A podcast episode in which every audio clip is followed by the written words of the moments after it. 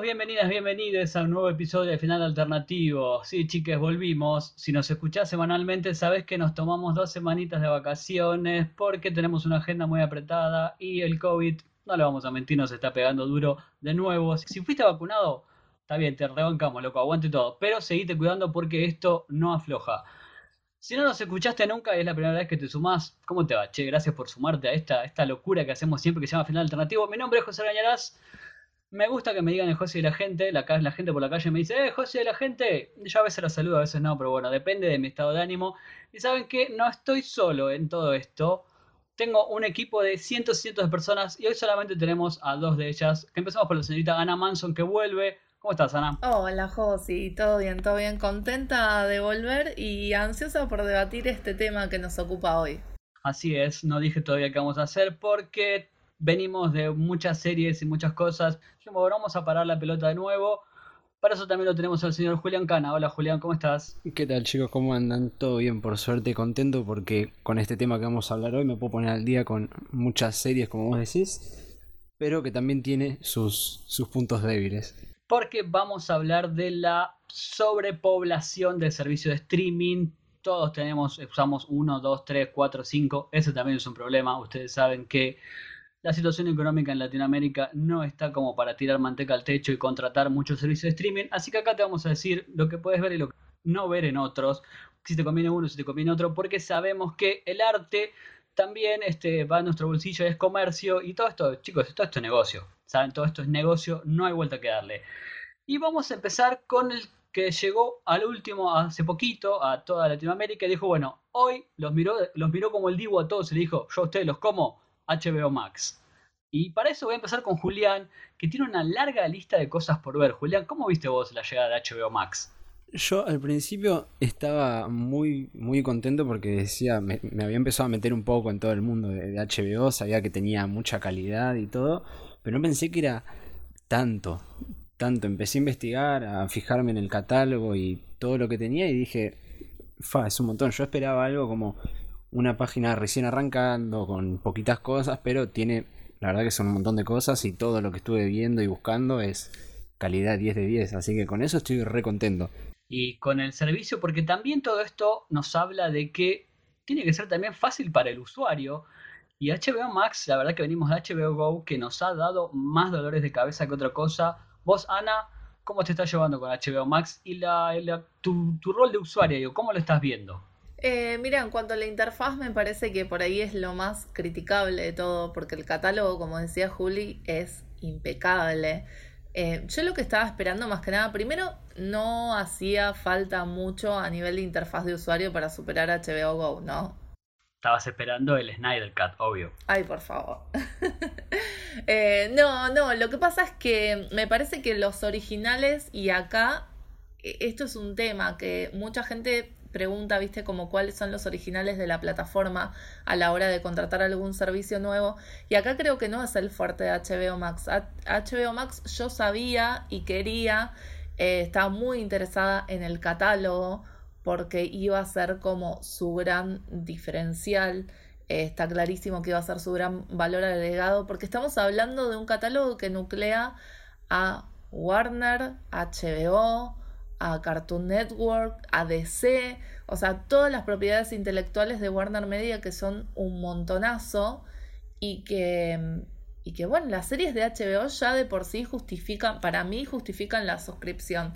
Pero lo que más me intrigaba era el catálogo de clásicos, el catálogo de clásicos del estudio, de un estudio que tiene prácticamente 100 años de historia. Entonces, este, me interesaba ver eso, qué películas iban a venir en la plataforma. Y la verdad, chicos, me sentí en un videoclub recorriendo el catálogo de HBO Max. En ese sentido, me parece que está buenísima. Si bien, como decíamos, la plataforma en cuanto a funciones está medio floja. Creo que los subtítulos fue lo más criticado de todo. Es horrible ver los subtítulos. Hablábamos en la previa que nosotros no somos el nicho tal vez para dar ese tipo de cosas porque la mayoría de la gente mira las cosas dobladas y está buenísimo porque hay una reindustria y hay unos actores de voces increíbles, impresionantes. Nosotros, y esto también viene a cuenta de que somos cinéfilos y seréfilos de vieja data, nosotros venimos de, como dijo Ana, ir al videoclub y elegir todo. Estos nuevos servicios de streaming que prescinden del formato físico me gustan y no me gustan. Porque a mí me encanta tener la cajita del Blu-ray, DVD, videocassette, lo que sea. Antes me encantaba tenerla y verla y el póster y leer lo que decía atrás. Y ahora ya cambió todo. Sí, a mí me encantaba eso.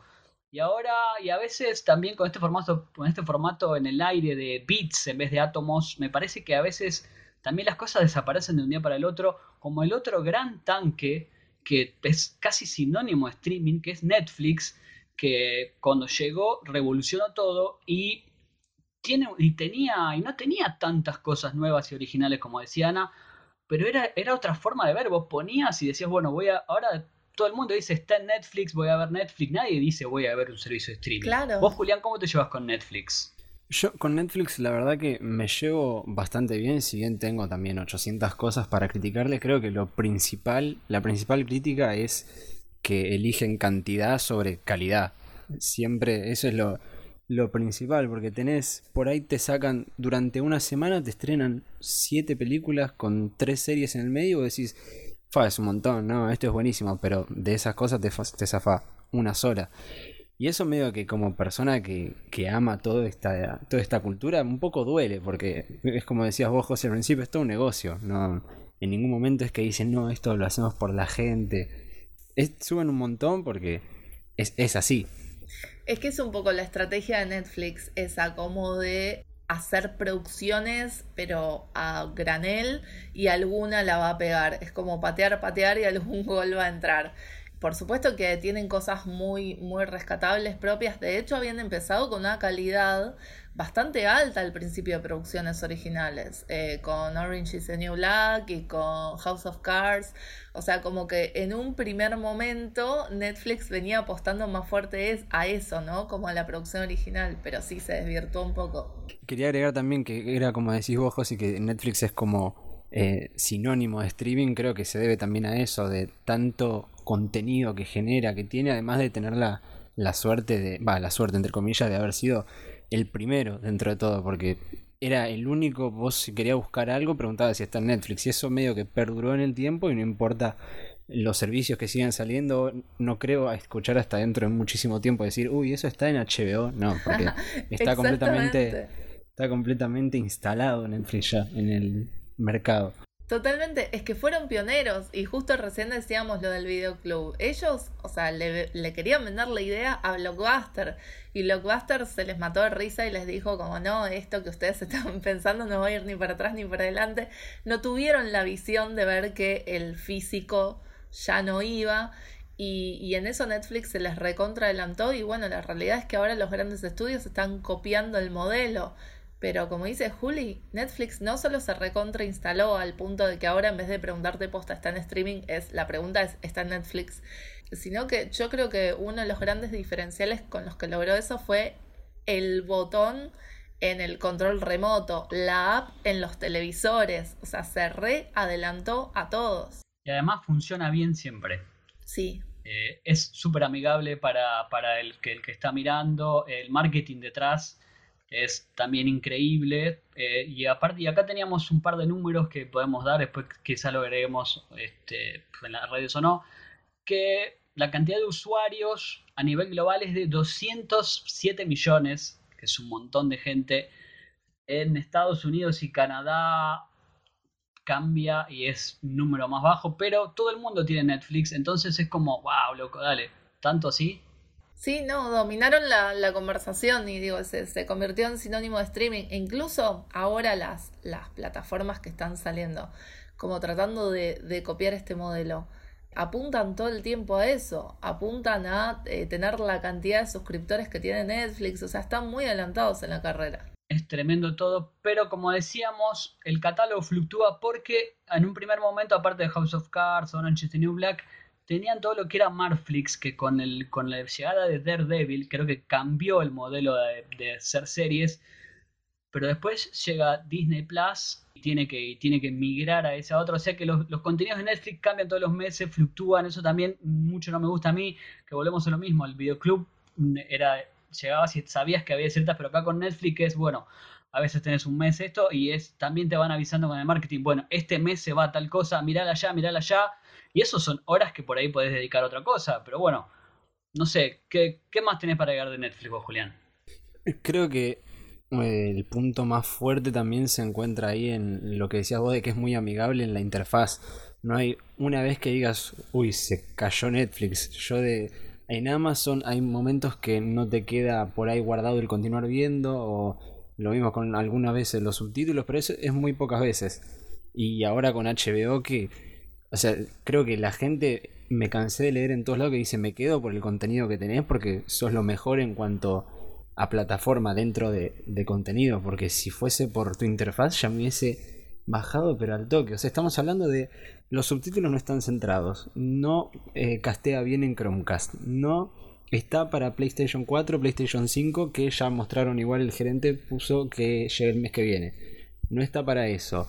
Eh, se, se traba la aplicación. Si lo ves desde el celular, no te aparece en continuar viendo. Es como. Son un montón de cosas que decís, che, pero esto antes no pasaba con otra cosa.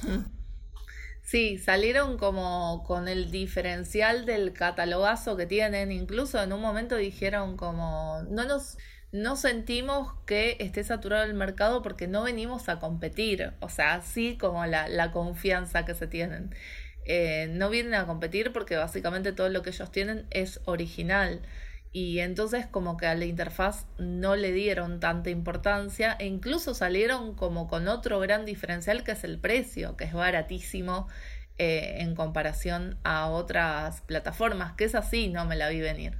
Creo que también otro punto fuerte de eso, como decís Ana, que es lo de el catálogo, pero no cuenta, eh, cuenta con más de una marca dentro de eso. Se llama HBO Max porque HBO es lo que mueve la calidad. Vos ves eso y decís, es, todo buenísimo, pero adentro después te encontrás, como decías al principio, tenés Warner, tenés Cartoon Network, que uno dice, uh, Cartoon Network para los nenes, pero a mí tengo 22 años y me pones coraje el perro cobarde y lo voy a ver igual. Entonces, es como... Sí, nostalgia. Un. Es eso también, sí. Claro, es, es un montón que decís, más allá de la nostalgia, como pasa ahora con Disney y todo, vos tenés un montón de, de opción en cuanto a elegir. Entonces son, son todas opciones que se fueron de Netflix y medio que queda un poco más pelado el catálogo ahora y depende más de sus producciones originales. Y acá tenés, tenés Warner, HBO, tenés como de dónde elegir y si bien no es inmenso, son muchas más opciones en cuanto a las que va a haber. Y es esto que decía José también de que se fueron las series de Marvel, de, de, Netflix, o sea, de a poco Netflix está perdiendo esa ventaja que era tener como propiedades intelectuales de otros estudios. Sin embargo, ya dio un montón de pasos en el sentido de que se convirtió en su propio estudio, se adelantó muchísimo en ese sentido, pero la realidad es que salen a competirle, salen a copiarle el modelo, salen a a nada, esto, a sacarle, a sacarle producciones con las que pierde muchísimo. El universo de Marflix es una tristeza en ese sentido, pues estaban construyendo algo muy muy bueno y, perdieron eh, la batalla legal por los derechos intelectuales. Como vemos, hay detrás todo un negocio. Otra cosa que hace Netflix muy bien es apostar a países no centrales. Dark, que es de Alemania, Katla es de Islandia, Beforeigner también es una serie irlandesa, de no, nórdica, o sea, hay un montón de cosas que hace Netflix, también tiene un montón de cosas horribles, todo, creo que del catálogo debe haber este un 20% siendo generoso que puedes ver y recontra ver. con HBO en realidad y te, es diferente porque casi todo lo que tiene lo puedes ver, Sopranos, Wire, Band of Brothers, para nombrar solo un par. Pero también hay más jugadores. Amazon Prime también llegó en un momento hace, hace poco y con lo que decía Ana de las producciones originales, la descoció. O sea, si yo te digo que todos compramos y nos suscribimos a Amazon para ver The Voice. Es cierto. Digamos la verdad. Es como su plato fuerte y encima este año reforzó con Invincible también. Tremenda esa y que lo que hizo bien Amazon es que también es amigable, eh, tiene algunas funciones muy muy interesantes y también llegó después cuando estaba asentada esta guerra de streamings, porque ya todos más o menos estamos familiarizados, el camino que abrió Netflix lo están aprovechando otros. Sí, y sabes qué, me parece que el momento clave fue que llegó justo en pandemia. O sea, yo recuerdo el año pasado, justo cuando arrancó la cuarentena, todos empezando a recomendar Amazon Prime Video porque tenía eh, no solo estas producciones originales como no sé The Voice, Good Omens, Modern Love, eh, cosas que estaban buenísimas, sino también un catálogo de propiedades intelectuales ajenas gigante, las sitcoms que en cuarentena agarparon un montón y como vos decís, José, estos, estas funciones como la de rayos X, que es fantástica y es un re diferencial de la plataforma, no lo tiene ninguna, de identificarte qué actores están en pantalla en el momento que vos prendes la función. Esa es, la, pensaron re bien. Eh, eso es buenísimo, lo de la función de rayos X a veces sirve un montón cuando no reconoces a alguien o si estás viendo, por ejemplo, Invincible que es animada y decís quién pone la voz está la Voz, sí. Me gusta también, creo que es verdad lo que decía Sana, que está Good Omens, eh, todo lo que es original de Amazon, creo que la gran mayoría es de, calidad. Algunas cosas, está también Jack Ryan, que si sos fanático de la acción, es una, a mí me parece una muy buena serie. The Boys, todo.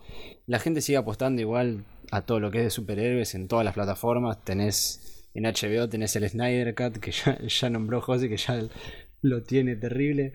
Después Netflix, lo que era todo lo de Marvel, Disney, bueno, Disney sigue, se sigue sumando para todo y eh, creo que Amazon tiene su fuerte ahí en las producciones originales. Si bien ahora también se le va pelando de poco el catálogo porque todo lo que tenía de Warner tiene los días contados ahí adentro.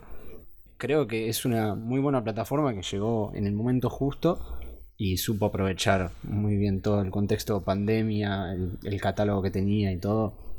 Además, a un precio amigable estando justo en este país.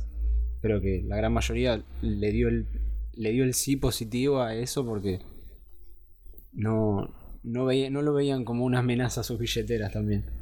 Sí, es cierto. Y también tienen películas originales. Ahora, cuando estamos grabando esto, acaban de estrenar The Tomorrow War con Chris Pratt y Bon Strahovski, que habló todo el mundo. Yo ya la vi, es una película como un hacha que si no fuera de Amazon no la verías. Pero está bueno que apuesten este tipo de cosas. Este Sylvie's Love. Hay un montón de cosas que está haciendo. Sound of Metal, una de las que recomendamos en este, este episodio, desde el estudio de Amazon. O sea que de a poquito van llegando más. Y también nombró Julián al otro tanque que llegó para comerse los pies crudos. De nuevo te queremos mucho, Dibu. Y le dijo, también llegó y dijo, los como a todos crudos con The Mandalorian. Que es uno de los grandes hits de Disney Plus.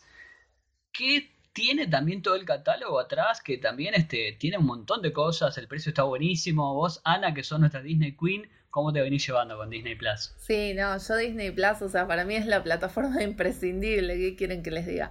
Eh, lo que pasa es que mucha gente se quejaba en su momento cuando estaba por salir de que la única producción original que tenía era de Mandalorian que encima ni siquiera nos llegó como a tiempo para el estreno de la segunda temporada, nos llegó como en mitad de camino. Y, y sin embargo, sin embargo, siento, en ese sentido, me parece que está al nivel de HBO en cuanto a catálogo, en cuanto a que también estás hablando de un estudio con 100 años de historia, a eso voy. Eh, entonces, en cuanto a catálogo, tiene un montón de cosas y encima algunas, algunas propiedades de Fox, las, por lo menos las que son para toda la familia. El problema que tengo yo, que creo que tiene pues, este, esta plataforma, es que todo ATP. Claro, sí. Y ahora va a llegar una diferente y ahí ya creo que ahí también se complica el marketing, cómo venderlo. Eso es raro también. Eso siempre estuvo manejado medio raro, ¿no? Como que incluso, ponele, porque cuando llegó Disney acá, se anunciaba con bombos y platillos que iba a tener Marvel, Star Wars, Disney, Pixar y National Geographic. Pero por algún motivo todo el mundo, porque bueno, somos Nación Simpson, entonces toda Argentina y toda Latinoamérica quería que estén los Simpsons. Pero nunca se anunció, no es que se prometió algo que no estaba, sino que, no sé, teníamos las expectativas por el, por el techo y, y así no fue. Pero digo, no, los Simpson, al ser un contenido, como vos decís, José, que no es apto para toda la familia, metieron únicamente las últimas dos temporadas. Y ese fue un golpe durísimo, durísimo. Y ahora el hecho de que se desdoble como en Star Plus para meter todo el contenido de Fox y encima, y esto sí es un diferencial, deportes en vivo de ESPN, ya es como que estamos hablando de otra cosa. Ya me parece que estamos hablando de una evolución del, del, streaming, porque ya esto de meter contenido en vivo puede ser el pie también para meter, de hecho, el día de mañana, no sé, programas de no ficción o alguna otra cosa.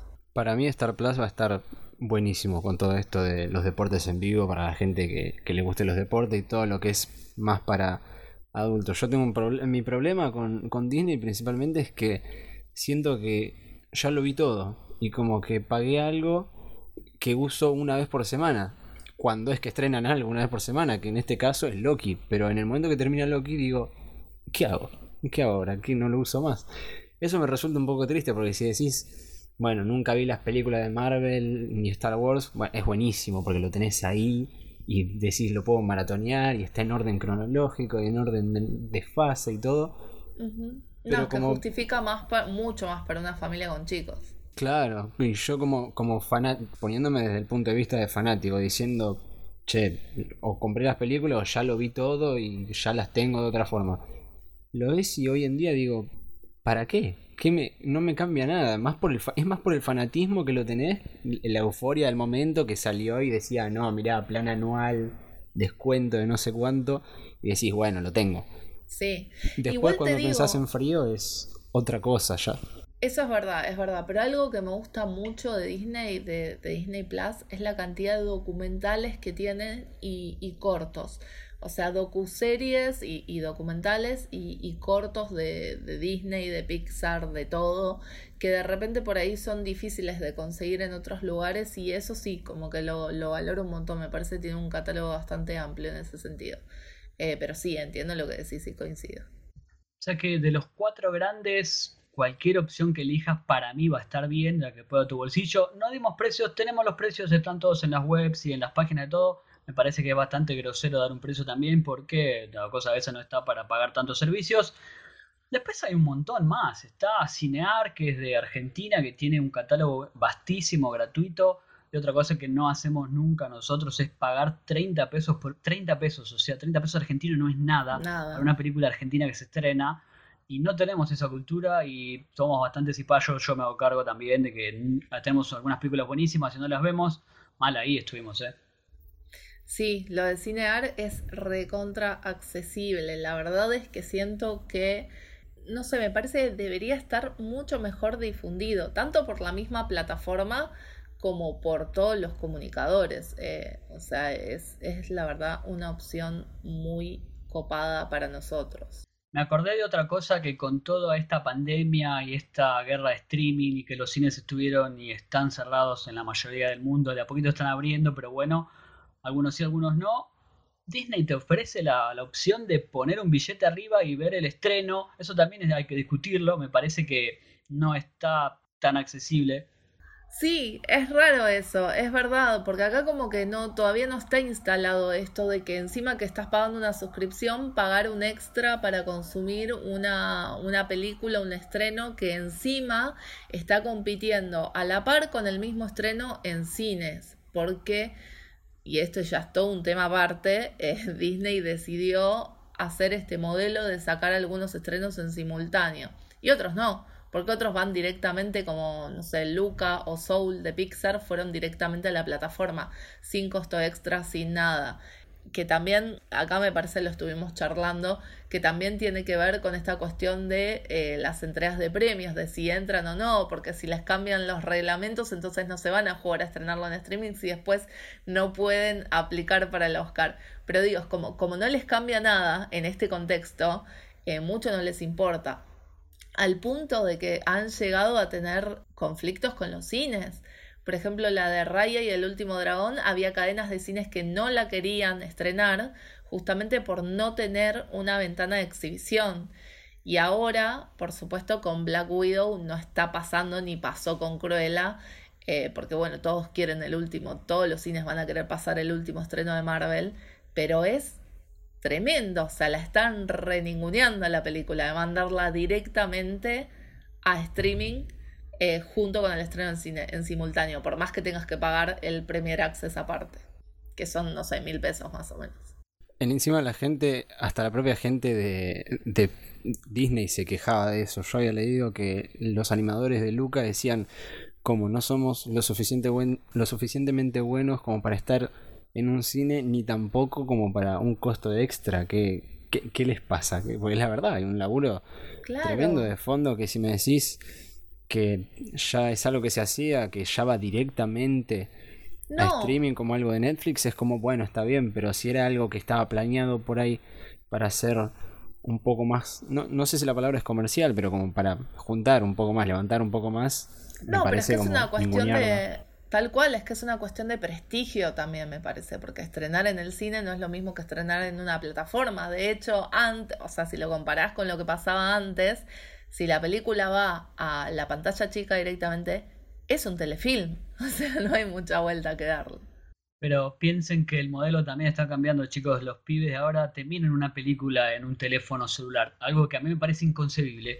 Pero se está haciendo. Por algo parece. Es un sacrilegio, pero los pibes lo hacen y los adolescentes. Y está buenísimo también que llegue a todos lados, porque a veces no todos tienen la capacidad de ir al cine. Por eso las compañías también de streaming ofrecen catálogo para móviles. Algo que también se está pensando, haciéndolo más barato para móviles por eso es como que todo, todo está cambiando todo el tiempo. Sí, incluso HBO Max eh, también repensó su estrategia. Vieron que en, en, Estados Unidos había pasado lo mismo, habían como puesto los estrenos en simultáneo por todo 2021 eh, y acá en, en, Latinoamérica, bueno, con el lanzamiento llegaron a una especie de acuerdo con los cines en que mínimamente hay una ventana de exhibición de, de 35 días pero también tenés la opción de el plan este que decía Josi, un plan eh, para celular. Entonces están como, no sé, están buscándole la vuelta, me parece se están queriendo adaptar a los tiempos que corren. Eso me resultó súper interesante lo de HBO haciendo la ventana de 35 días porque, o sea, vas a tener estrenos completamente nuevos que salen recién del cine en tu casa pero si lo querés ver ni bien sale, tenés que ir al cine. creo que es una ventana bastante aceptable, porque no ser que sea un semejante tanque taquillero, más de un cine, generalmente más de un cine, más de un mes, las películas generalmente no es que recaudan muchísimo más o te siguen llenando salas. No estamos hablando de un Avengers Endgame, estamos hablando de un Godzilla vs. Kong que si bien recaudó bien, creo que después de un mes ya puede ir directo a streaming tranquilamente, que va a seguir juntando juntando igual y hasta por ahí la ve más gente. Yo estoy muy de acuerdo. Y además hay otra cuestión también con esto de los estrenos en simultáneo, que son los spoilers, chicos. O sea, es muy sencillo. Sale la película en HD un viernes al mismo tiempo que en, que en los cines. Y al otro día ya la tenés pirateada. O sea, todo el fin de semana están circulando spoilers por las redes. Eh, también pasa un poco eso. Y la gente que no puede ir al cine al toque eh, se termina como comiendo este garrón. Me gusta pensar que estamos en una especie de lejano oeste de streamings y todo el mundo llega con una propuesta nueva y dice, bueno, loco, yo tengo esta y saca sus armas. Netflix este, se fundó primero, obvio, todos dijimos, repetimos lo mismo, si no está en Netflix, para alguna gente no existe pero después te cae HBO Max y dice, no, loco, yo tengo todo mi catálogo, todo esto, después te cae Disney Plus y decís, uy, pará, también lo quiero, quiero que mis pibes miren todo, después te cae Amazon, después este, tenés un montón más que no tenemos tiempo para desarrollarlas, pero tenés Paramount, hay un par más que también, me parece que si yo, si vamos a ir cerrando, eligiendo, yo creo que elegiría Amazon Prime, si pudiera pagar todas, elegiría Amazon Prime y HBO Max de una, y después Netflix y Disney Plus. ¿Vos, Ana? Qué difícil, qué difícil. En este momento como que creo que la Trinidad sería HBO Max, Prime y, Disney. De hecho, Netflix está ahí como que pende de un hilo mi suscripción. Me tienen que convencer, tiene que salir algo muy bueno en Netflix para que me quede. Yo coincido completamente con vos, Ana. Creo que la Trinidad esa es HBO, Disney Amazon, tenés calidad, tenés, tenés un combo buenísimo, calidad, precio, cantidad, es un, una mezcla de todo y esperemos que Netflix eh, levante un poco porque si bien creo que la mayoría lo tenemos por costumbre, ya casi. Claro, porque está ahí, ya te vino con la tele y decís, bueno, ya está, tenés que hacer como un montón de pasos para cancelarlo la tarjeta y decís, bueno, quedó. Lo que necesitamos es más horas del día porque no nos da abasto para ver todo lo que queremos ver. Vamos a ir cerrando mandándole un saludo a la otra integrante de este podcast, a la señorita Puli Ragoy, que otra vez ha tenido un inconveniente, chicos, pero no importa, ya está bien y va a salir todo bien.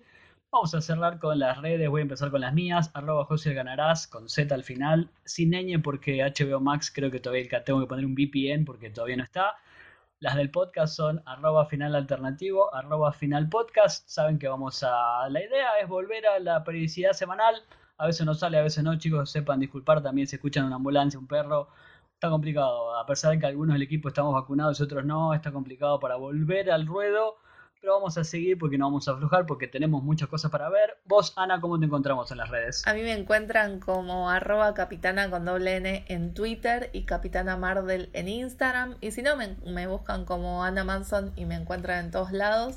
Eh, y sí, me sumo, Josi. Seguimos haciendo lo que podemos con lo que tenemos, dadas las circunstancias, y a seguir cuidándose hoy más que nunca. Así salimos pronto de esta.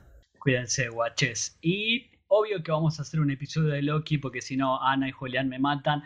Vamos a hacer uno de Black Widow porque Ana si no directamente presenta su carta de renuncia y se va al toque. Confirmo. Estamos debatiendo, me parece que vamos a hacerlo después que pase el estreno, así todo podemos verla y la podemos debatir full spoilers. Eh, vos Julián, ¿cómo te encontramos en las redes? Y para, y también te, vamos, te debemos uno a Hamilton, ya sé, pero bueno, ya va, ya va a venir. Por favor, no me saquen a Hamilton que me lo vienen prometiendo. A mí me encuentran en Twitter y en Instagram como Julián Cana con doble N en el medio. Y también espero que estemos todos bien, síganse cuidando.